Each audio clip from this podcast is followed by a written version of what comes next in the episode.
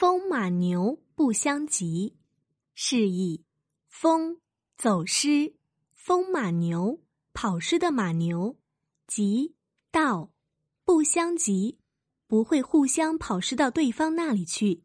马牛不同类，即使走失，也不会因雌雄相诱而走到对方的群里，形容事物之间没有一点关系。出处：春秋。鲁左丘明，左传西宫四年。春秋时期，楚成王发愤图强，使楚国迅速强大，并崛起于南方，并逐渐从长江以南向中原地区拓展，威胁起了中原各诸侯国的安全。当时齐桓公是中原的霸主。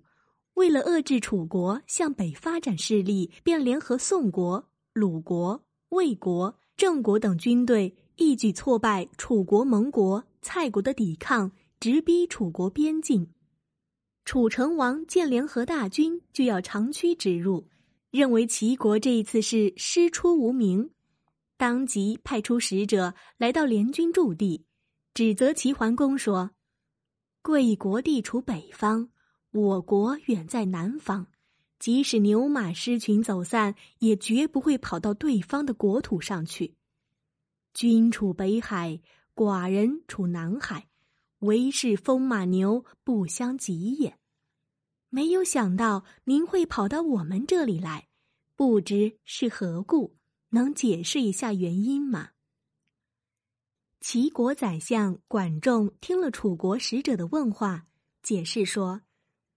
想当年，少康公代表周天子命令我国的先君姜太公说：“列国诸侯，不论谁有违法行为，你都有权制裁，从而维护王室的尊严。”我们齐国管辖的范围，东到山东半岛一带的渤海，西边到黄河，南到山东临朐县南的大雁山，北到山东吴地县北。你们楚国该进贡的包毛没能及时送到，影响了天子祭祀祖先时所用的贡酒没有办法过滤。我们是来询问这都是怎么回事。楚国使者听了管仲的话，一时无言以对。管仲接着说：“还有，周昭王南巡来到汉水，却一去不复返。”汉水在你们楚国领土之上，你们本应有保护昭王的义务，这又是怎么回事？楚国使者回答说：“贡物送达不及时，是我们楚国负责。至于周昭王在我们楚国失踪的问题，那就请您派人到汉水边找人打听去好了。”管仲听了楚国使者的问答。知道他不得要领，便又对他说：“你现在回去对楚成王说，我们齐国出兵是有理有据的。你替楚成王说的这些话，我们非常不满意。对不起，你告诉楚成王，就让他率领楚军准备迎战好了。”楚国使者未能完成使命，只好转回楚国去了。